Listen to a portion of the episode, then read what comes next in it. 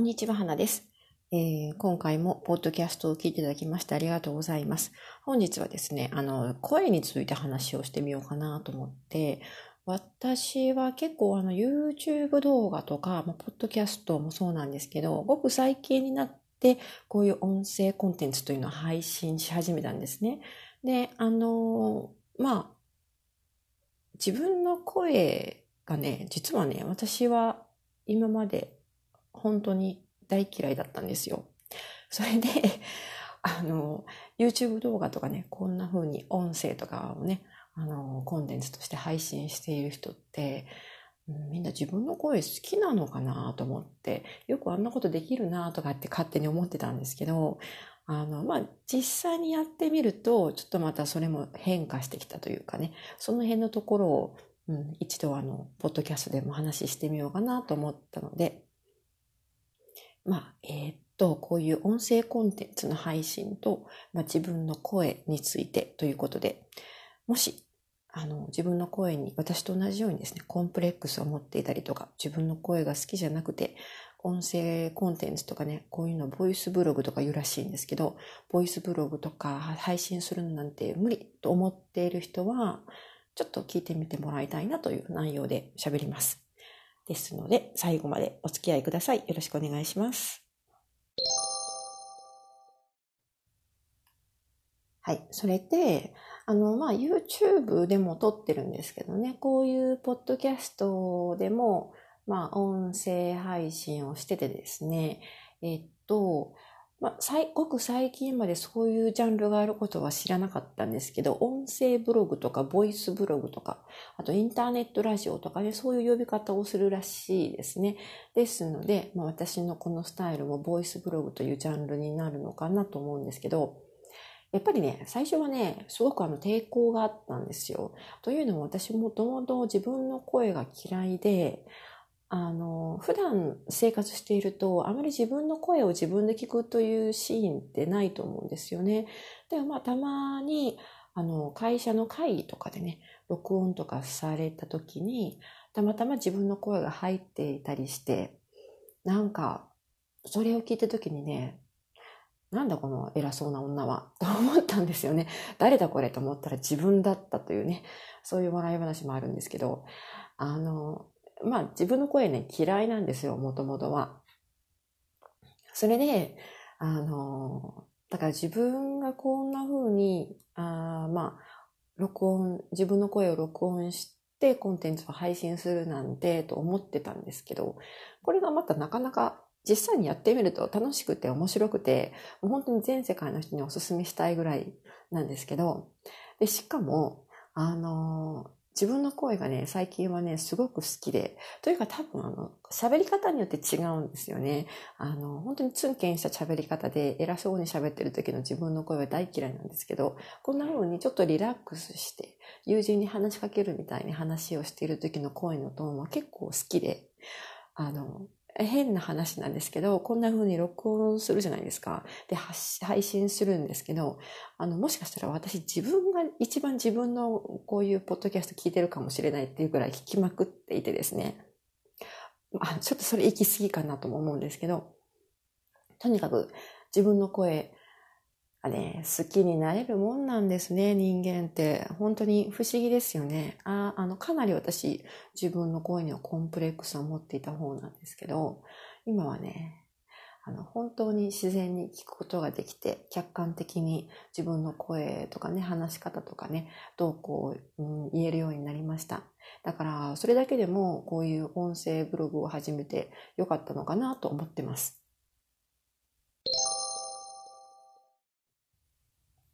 まあそんなわけなんで、自分の声って嫌いなんですけど、あの、まあ今はちょっと好きなんですけどね。でもね、あの、一つこんな風に、うん、どうして自分の声が好きでもないのに、音声コンテンツの配信がこんな風に続けられてるのかなと考えたときに、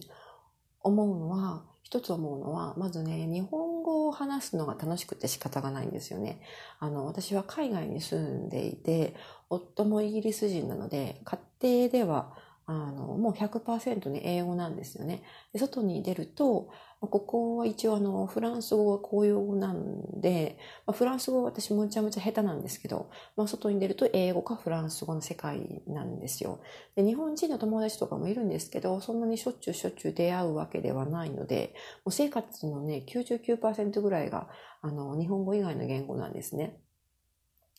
で、あの、こういうインターネットの、で、えー、ウェブサイトのためのライティングをやったりとか、あとは自分でブログを始めるようになって、それからだんだんだんだんこう日本語を書く時間というのが増えてきて、もちろん日本語を読む時間も増えてきて、で読み書きが結構ね、日本語で、えー、どんどんどんどん、あの、時間、日常的に、日常の時間の一部として組み込まれてきたんですけど、やっぱり喋る聞くというのはですね、あんまり、あの、機会がなくて、で、この音声コンテンツを配信し始めてからは、やはりあの、もっぱら日本語を喋る、喋っているんですよ。英語とかはね、下手なんでね、あの、日本語のみの音声でやってるんですけど、そうなってくると、実際にやっぱりあの話し始めると日本語はあの話せることが楽しくて仕方がないんですよね。私はこんなに喋ることが好きだったんだなと思って、えー、ちょっとあの半分びっくりしてるんですけど、だから海外に住まれている日本人の方であまり普段日本語を喋らないという方は、一種のね、セラピーというか、あの、ストレス発散にもなると思うので、このボイスブログというのはかなりお勧めしたいなと思います。うん。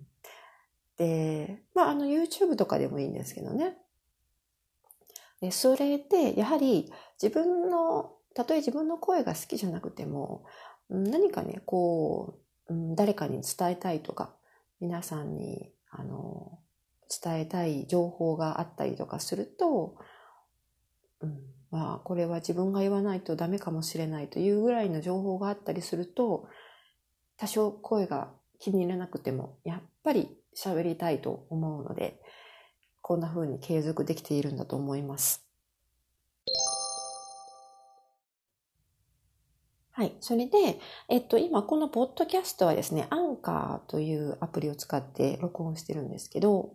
あの、音質も結構いいしね、あの、特別な機材とかもいらないんですよ。私は今これはタブレットにアンカーのアプリをインストールして、で、マイクというのは特に使ってなくてですね、あの iPhone についている付属の、えーと、マイク内蔵のヘッドセットを使って、えー、録音してます。ですので、あの、音声録音だからといって特別な機材を素材揃える必要もないし、一番最初のね、えー、投資とかも全然必要なくて、アプリも無料で使えるので、だから本当にいいなと思ってるので、あの、音声配信することに、えー、少しでも興味がある方がいらっしゃればですね、ぜひぜひこんな感じで、ポッドキャストを配信してもらいたいなと思います。で、一応やっぱりね、あのー、先ほども一番最初に冒頭で言いましたけど、やはりね、あのー、私自分の声で、こう、ツンケンしてる声がね、一番あの好きじゃないんですよね。あのー、なんて言うんですかね、ドヤ声というかね、えっと、なんか偉そうに喋ってる声が一番嫌いで、だからできるだけ柔らかいトーンで、リラックスした話し方で、あの、話をしているつもりなんですけど、もちろんプロじゃないので、あの、滑舌とかね、発音とか発声とか、その辺は、あの、やはり、えー、アマチュアというかね、素人なので、甘いところはたくさんあると思うんですけれども、えー、まあ、気をつけてるのは、笑顔でできるできるだけ話をすることかなと思います。もちろん、お話のね、内容によっては笑顔で話せないシーンもあると思うんですけど、やっぱりこう口元とかね、ちょっと笑みを、えー、叩えた形で喋っていると、トーンが明るくなるし、あの、声も聞きやすくなるし、あの、やはり聞き手として、リスナーとしてもね、暗い声よりも明るい声の方がいいんじゃないかなと、聞き、聞き心地がいいんじゃないかなと思うので、できるだけ笑顔で話すようにしてます。もちろんリラックスして、まあ、できれば姿勢を正しくして、えー、話すようにしてますね。そんな風にいろいろと、あの、話し方とかトーンとかも自分で変えてみて、調整してみると、あの、自分の自分の好きな話し方というのが見つかるんじゃないかなと思うんですよ。あの、よく笑顔とかはね、鏡に向かって練習したりするじゃないですか。自分が一番綺麗に見えるところ、自分が一番美しくというか魅力的に見える笑顔っていうんですかね。そういうのいろいろ研究したりして、角度はこっちだとかあっちだとかね、やることもあると思うんですけど、私は昔も若い時はね、そんなことやってたんですけど、あの、声も同じで、やはりトーンを変えて喋ってみる。話し方を変えて喋ってみる。そうすると、うん、あの、それって、それらを、あの、ちゃんと録音してね、自分の耳で聞いてみると、こういう話し方が一番しっくりくるというか、一番心地よく聞こえるかなという、こうなんかポイントがね、見えてくるんじゃないかなと思うんですよ。ですので、まあ、いろいろ研究してみてください。きっと、自分の声にコンプレックスを持っている人でも、どこかね、自分の素敵な喋り方とか、あの、心地よく聞こえる話し方っていうのがあると思うんですよね。見つかると思うんですよね。ですので、最初は抵抗ありますけれど、ぜひぜひ挑戦してもらいたいなと思います。それで、あの、自分がこういう音声コンテンツを配信してるので、やはり他人の人のね、えー、ラジオとか、音声ブログとかも時々聞いたりするんですよ。そうすると、なんか本当に、ああ、この人いい声してるなーという人ってたまにいますよね。本当にそういうの羨ましいなと思います。声って生まれ持ってのものじゃないですか。ですので、うん、生まれつき声がいい人っていうのはやっぱり有利だなとか得するなと思うんですけど、でもね、声は、生まれ持って声は変えようがないじゃないですか。ですので、一番大切なことは、やっぱり中身だなというふうに思います。何を喋るか、どんな風に喋るか、そういうことの方が、まあ、声の質とかね、えー、よりも、重要なんだと思うようにしてます。まあ、声がいいとね、歌とかでもね、有利になりますけどね、そこはもうどうしようもないので、今から変えることもできないし、まあ、年齢を重ねればね、少しずつ声のトーンが変わるところもあるかもしれないし、それで、やはりあの声よりもね、コンテンツに集中するということで、何を、うん、どんな風に喋るか。一応私はあの、できるだけ自然に喋りたいなと思ってるので、一番あの、やりたくないのは、避けたいのは、単なる、えー、シナリオの棒読みですよね。時々ね、やっぱりあの、シナリオとか用意したりとか、こう、カリカリと、あの、こんなことを喋ろうと思って内容をメモったあの、まあ、カンニングペーパーみたいなのを用意したりするんですけど、まあ、でも基本的には、あの、ざっくりとした話の流れをこう組み立てて、これとこれとこれをこの、うん、スペースというか、このペースで喋ろうというのを決めたら、もう一気に本番で喋るみたいな形でやってるんですね。やはりね、シナリオがあって読んでしまうと、うん、こう、なんていうんですかね、臨場感が伝わらないというか、本当に伝えたいところが伝わってないように感じてしまうんですよね。ですので、もう本当に私のこのポッドキャストの収録は、とりっきりで編集もしないし、あの、喋りっきりになってます。もうよほどあの、あの、なんかこう、全然、えっ、と、喋れなくって、とちってしまってとか、くしゃみが出てしまってとか、そういうなんかハプニングがない限りは、あの、撮り直しとかもほとんどしないですし、編集も基本的にゼロなので、そんな感じで、やっても、まあ、なんとか形になるんじゃないかなということをお伝えしておきたいと思います。私は、まあ、まあ、あの、素人なので、素人っぽさが残るのも一つの、あの、カラーかなと思ってて。ですので、ただ、えっと、やはりこういうふうに、ね、公に自分の喋りを公開するわけですから、やはり最低限のマナーをね、気をつけておこうかなと思っていてですね、あまり、あの、こう、不用意に人を傷つける内容とか、あからさまにこう、批判とか中傷するような内容とかは、えー、誤解を招くような喋り方ですね、は避けたいなと思っています。ただ、やはりね、音声コンテンツを、まあ、結構もう数ヶ月ぐらいやってるんですけど、やってて思うのは、あのー情報量がね、やはり文字とかブログよりもはるかにたくさんの情報量を詰め込めるということで、その分あのユーザーさんには時間を使って聞いてもらってるということもちゃんと理解してるつもりなんですけど、やはり文字だけ、文字の世界もね、テキストの世界もそれはすごく魅力的な世界なんですけど、私は文字とかテキスト書くのも好きなので、でも、それだけに、そこだけに、それに盛り込めない情報も、音声だと伝わるんですよね。例えば、自分の気持ちとか、嬉しい時、悲しい時、あとは自分が強調したいことはやっぱりあの、こう力がこもって話してしまうので、やはりあの、伝わるじゃないですか。伝わると思ってるんですよ。それに自分のこう体調とかも伝わりますしね、トーン、声のトーンとかも、あの、風邪気味だったらそれ、それっぽく聞こえてしまうし。だから、あの、まあ、目に見えない部分というかね、えっ、と、自分でも意識してないところが伝わってしまうようなところもあって、そこもまたボイスブログの面白いところかなと思ったりします。あと、多分、あの、リスナーの方は、の中には感想、どう共感してくださる方もいると思うんですけど、ブログでその人の記事を読むよりも、声でその人の音声コンテンツを聞く方が、こう、なんか身近に感じるんですよね。親近感が湧くというか。うん、やっぱり声ってすごいですよね。本当に、例えばイヤホンとかで聞いてると、本当にそのすぐ隣にいて喋ってるような、そういう臨場感もあるし、なんか先ほども言いましたけど、やっぱり体調とか気持ちとかも伝わるじゃないですか。声のトーンで敏感にね。だから、うん、文字で読むブログもいいんですけど、やはり音声ブログというのは、また音声ブログの魅力があるなと思って、多分もうこれは、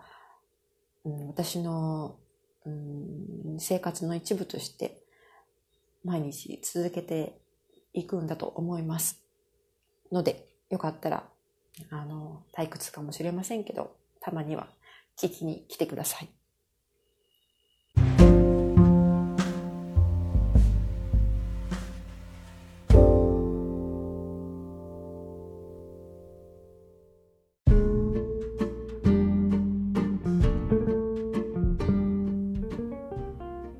かがでしょうか？今回は以上になります、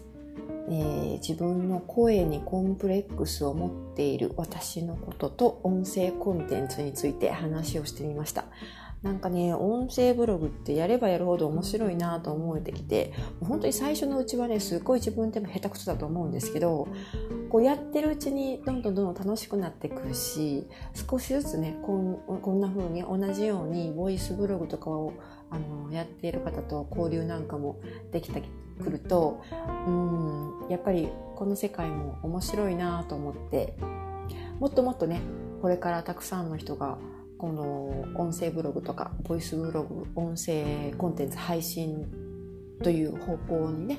あの目を向けてくれたらいいのになと思います。はい、というかねあのね、まあ、ぶっちゃけ話なんですけど最近もあの目の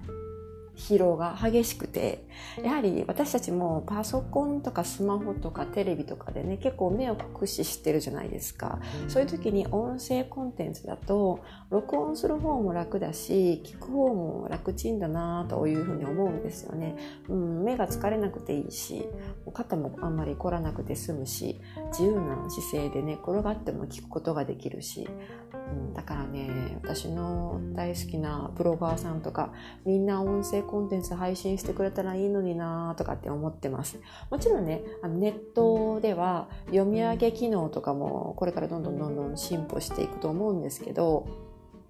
うん、やはりねおその機械が読み上げるのと書いてる人作ってる人がこう音声として配信するのとはねまた違うんですよね。さっっきも言いましたけどやっぱり人の声をその人の声を聞くというのはすごくこう親近感が湧くので